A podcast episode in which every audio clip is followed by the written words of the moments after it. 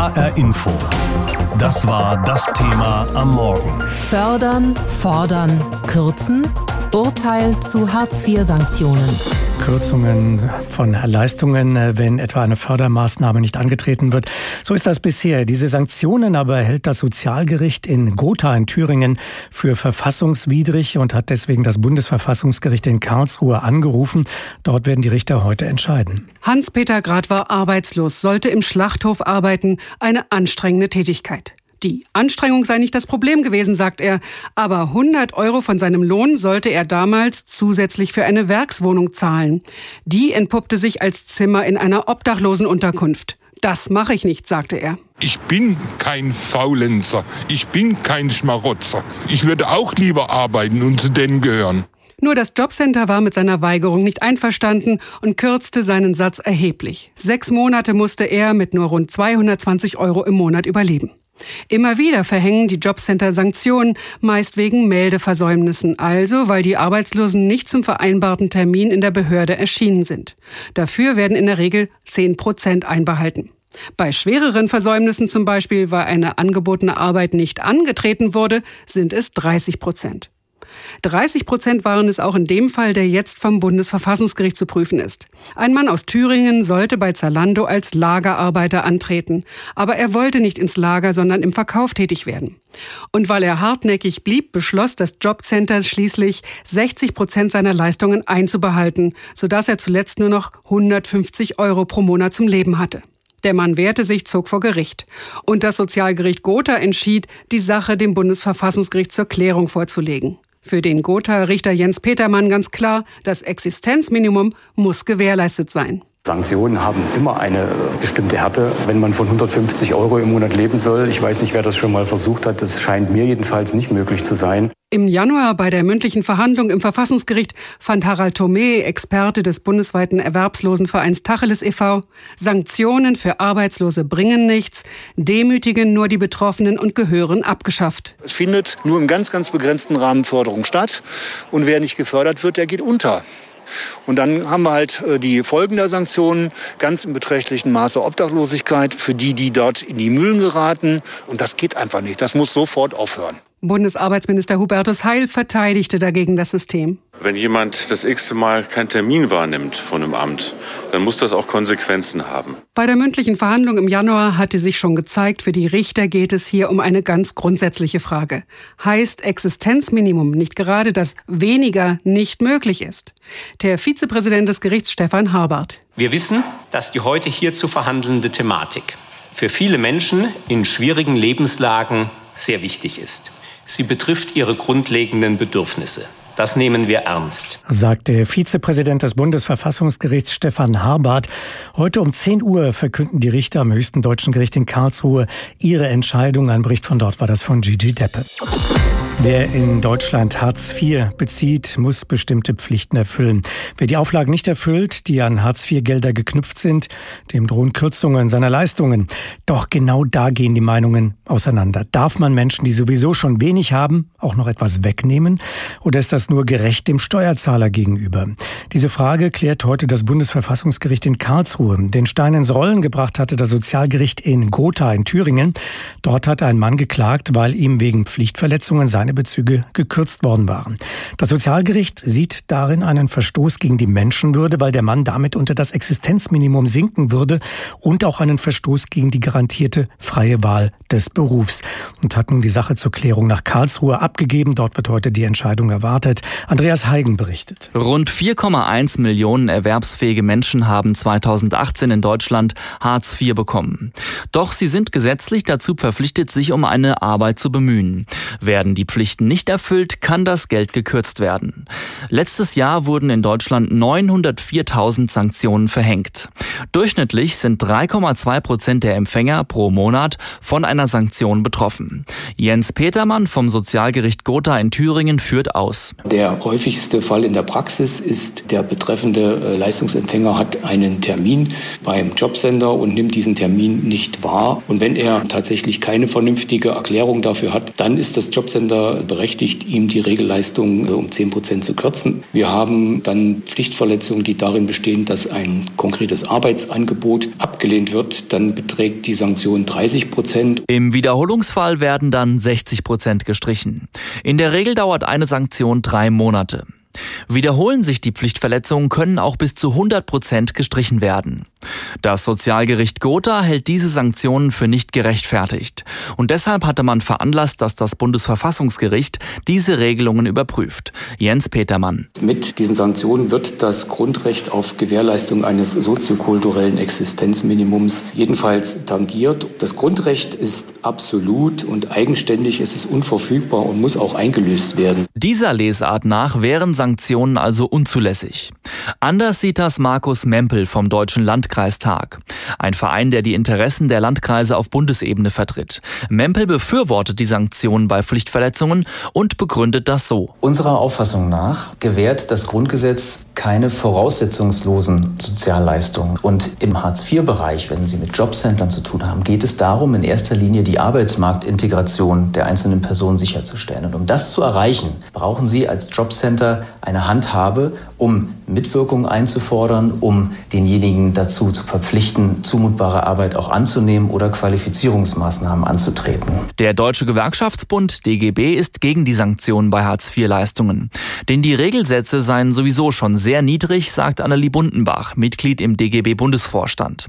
Durch die Sanktionen noch zusätzlich Geld zu kürzen, das sei nicht vertretbar. Da, wo Sanktionen existenzgefährdend werden, halte ich das nicht für hinnehmbar. Und gerade da, wo es um Eingriffe geht, also um Kürzungen, die auch Miete, Strom, Lebensmittel betreffen. Markus Mempel vom Deutschen Landkreistag sieht das anders. Er sieht keine existenziellen Gefahren auf sanktionierte Hartz-IV-Empfänger zukommen. Medizinisch seien die Menschen versorgt und auch der tägliche Bedarf würde gedeckt, erklärt Mempel. Sobald sie über 30 Prozent Leistungskürzungen hinnehmen müssen, haben sie einen Anspruch auf Sachleistungen und bekommen dann Lebensmittelgutscheine. Und die sorgen dafür, dass das Lebensnotwendige gedeckt ist. Argumente für die Hartz-IV-Sanktionen, wie sie Markus Mempel vorträgt, kennt auch der Sozialverband VDK Deutschland. Doch auch er sieht die Sanktionen ähnlich kritisch wie der DGB. Fördern und fordern ja, aber Gelder zu kürzen, das sei nicht das richtige Mittel, so der Sozialverband. HR Info.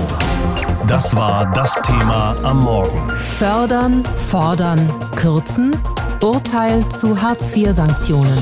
Heute urteilt das Bundesverfassungsgericht über die Verfassungsmäßigkeit der Hartz-IV-Sanktionen, darüber, ob Kürzungen gegen Grundrechte verstoßen. Sozialhilfeempfänger müssen ja laut Gesetz mitwirken, um möglichst schnell wieder auf eigenen Beinen zu stehen. Dazu gehören zum Beispiel die Teilnahme an Fortbildungen oder Vorstellungsgesprächen oder auch Termine beim Jobcenter. Wer sich nicht daran hält, dem kann das Jobcenter die Leistungen in Stufen kürzen. Das ist das Prinzip des Forderns und Förderns, das Gerhard Schröder einst ausgerufen hatte. Das Sozialgericht in Gotha hält diese Vorschriften für verfassungswidrig und hatte deshalb das Bundesverfassungsgericht angerufen, einen Fall zur Prüfung vorgelegt. Ich habe darüber mit Professor Gerhard Wegner gesprochen. Er ist Sozialwissenschaftler und Theologe und führt derzeit die Geschäfte des Sozialwissenschaftlichen Instituts der Evangelischen Kirche Deutschlands kein Geld ohne Gegenleistung. Das Prinzip steht ja hinter den Sanktionen. Ist das nicht nachvollziehbar, wollte ich von ihm wissen, auch aus Sicht derer, die das Geld erwirtschaften, also der Steuerzahler? Also wenn jemand Missbrauch treibt mit äh, Hartz-IV-Geldern und missbräuchlich das Geld bezieht und zu Hause ein paar hunderttausend auf dem Konto hat, das geht natürlich nicht und das muss bestraft werden und das wird ja auch bestraft. Aber wenn jemand aus bestimmten Gründen bestimmte pädagogische Auflagen nicht erfüllen kann, dann darf man ihm nicht das Existenzminimum kürzen. Unser deutscher Sozialstaat und Rechtsstaat garantiert für alle Menschen das Existenzminimum und das ist in der Höhe der Hartz-IV-Regelsätze definiert und deswegen darf man da nicht weiter runtergehen. Das äh, widerspricht allen äh, Rechtsprechungen, die wir bisher in dieser Hinsicht gehabt haben. Das ist die Rechtsprechung, aber entsteht da nicht im Kopf vieler Menschen ein Bild von Sozialleistungsempfängern, die zwar Sozialleistungen entgegennehmen wollen, aber nicht bereit sind zu arbeiten, obwohl sie es könnten?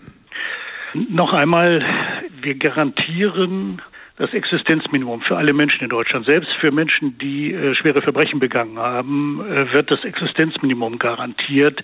Äh, das ist die Grundlage unseres Zusammenlebens hier bei uns.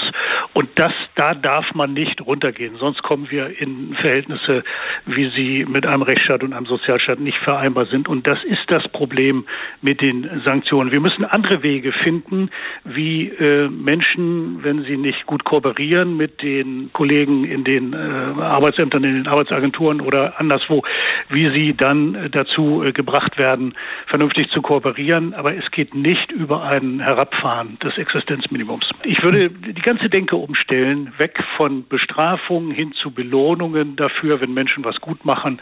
Das ist, glaube ich, die angemessene Form, wie heute überhaupt in der Pädagogik gedacht wird und wie heute überhaupt gehandelt wird.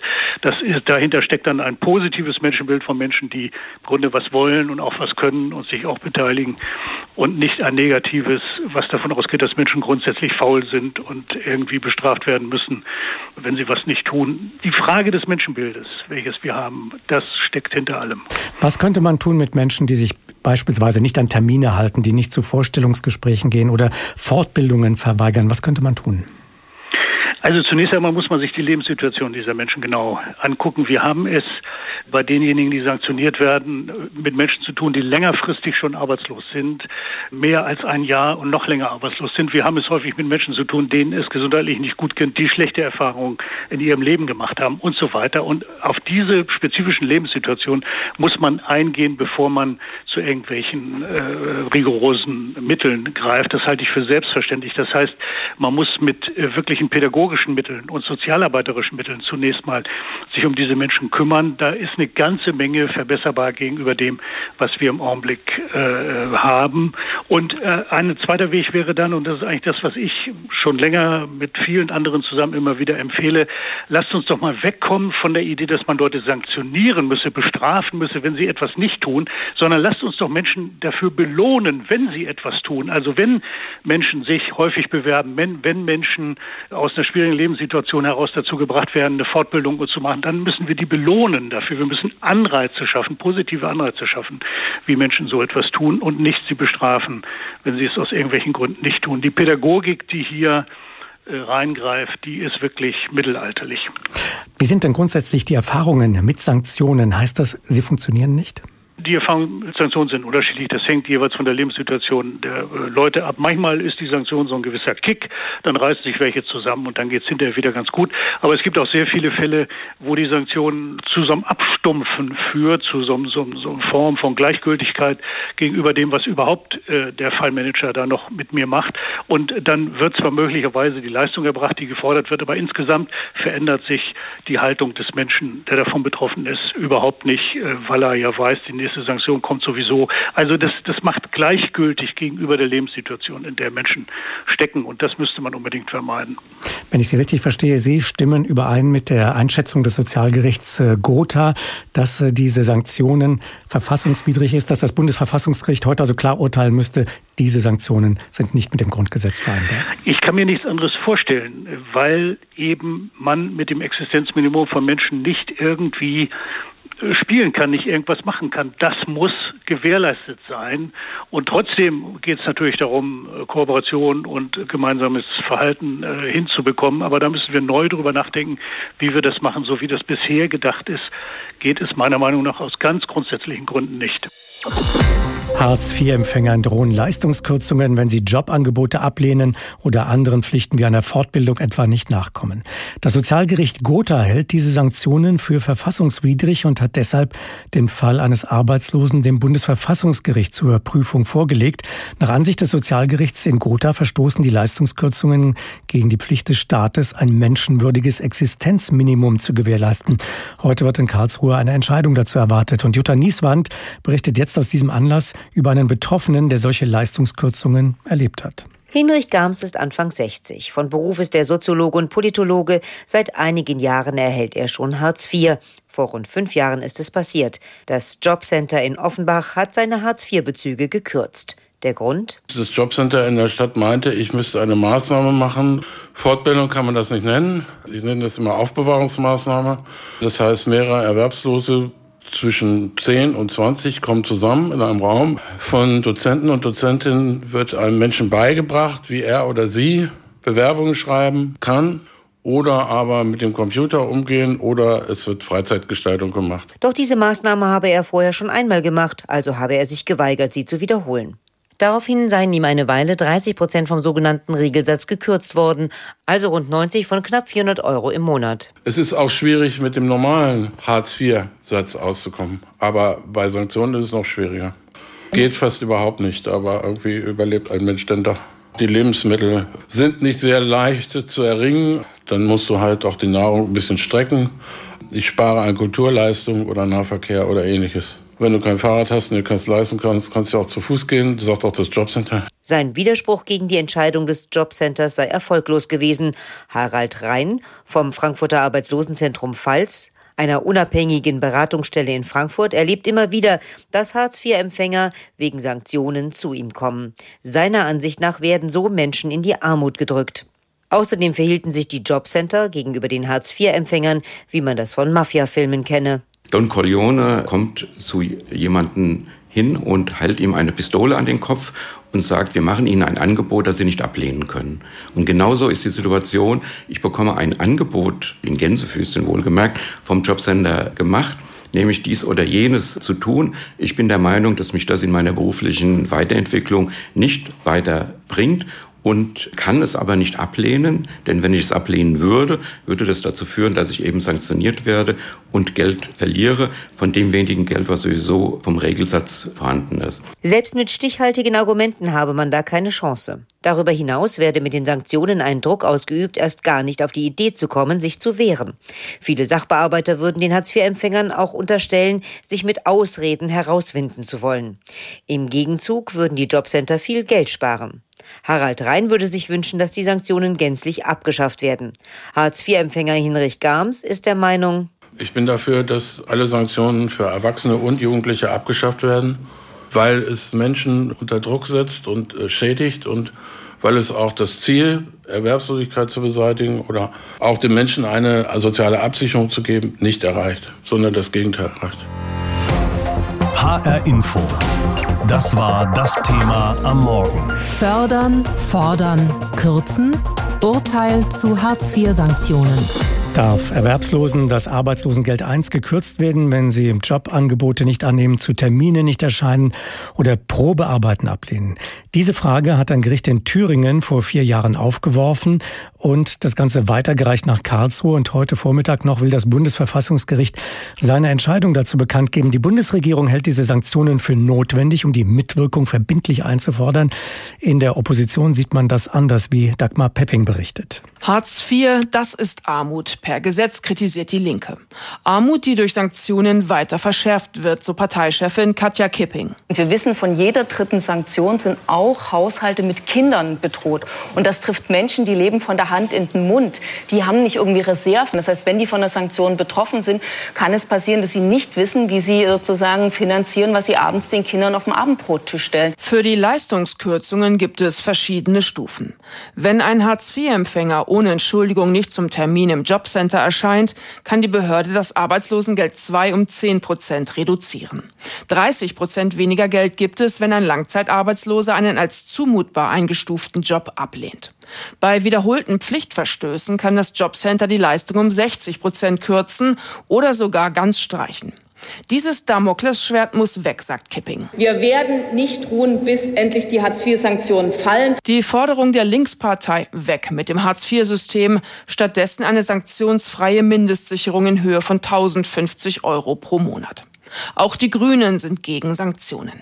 Die seien nicht nur sehr bürokratisch und schlecht für das Klima im Jobcenter, sondern stehlen dort wichtige Zeit für die Beratung, sagt der grüne Sozialpolitiker Sven Lehmann. Sein Appell. Schaffen Sie mit uns die Sanktionen ab, stärken Sie die Rechte der Arbeitssuchenden, verbessern Sie die Arbeit der Jobcenter, schaffen Sie Anreize statt Bestrafung. Und ich prophezei Ihnen, Sie werden sehen, wie viel Potenzial in Menschen steckt, was heute völlig brach liegt. Die SPD, die das Hartz-System 2005 unter Bundeskanzler Bundeskanzler Gerhard Schröder eingeführt hat, will am Prinzip fördern und fordern festhalten. Der Sozialstaat müsse ein Mittel haben, eine zumutbare Mitwirkung auch verbindlich einzufordern, betonte Arbeits- und Sozialminister Hubertus Heil im Januar bei der mündlichen Verhandlung in Karlsruhe. Heil und die SPD sind aber zu Änderungen bereit. Beispielsweise bei den besonders strengen Regeln für Menschen unter 25 Jahren. Ihnen kann das Jobcenter bereits nach dem ersten Verstoß, der über einen versäumten Termin hinausgeht, die Leistungen komplett streichen. Bei wiederholten Pflichtverletzungen werden auch die Unterkunftskosten nicht mehr übernommen. Auch hier sieht Heil Reformbedarf. Deshalb werden wir beispielsweise dafür sorgen, dass es keine Sanktionen mehr gibt, die in die Kosten der Unterkunft eingreifen können. Das hat arbeitsmarktpolitisch überhaupt nichts gebracht, aber es verunsichert Menschen in der Situation von angespannten Wohnungsmärkten. CDU und CSU, die Koalitionspartner der SPD, sehen dagegen keinen Änderungsbedarf. Sie verweisen darauf, dass die Zahl der Sanktionen im vergangenen Jahr spürbar gesunken ist. Nach Angaben der Bundesagentur für Arbeit waren jeden Monat durchschnittlich 3,2 Prozent der erwerbsfähigen Hartz-IV-Empfänger von Leistungskürzungen betroffen. Finger weg von den Sanktionen, sagt deshalb auch FDP-Chef Christian Lindner. Wir haben alle auch eine Verantwortung für die Millionen Menschen, die das alle bezahlen müssen. Und Solidarität setzt voraus, dass man sich auch bemüht, darum schnellstmöglich wieder auf eigene Beine zu kommen. Auch die AfD will die Hartz-IV-Sanktionen beibehalten. Ihr Rezept, damit es gar nicht erst zu Leistungskürzungen kommt, eine bessere Beratung im Jobcenter. Dreimal pro Stunde ein Thema. Das Thema in HR Info. Am Morgen und am Nachmittag.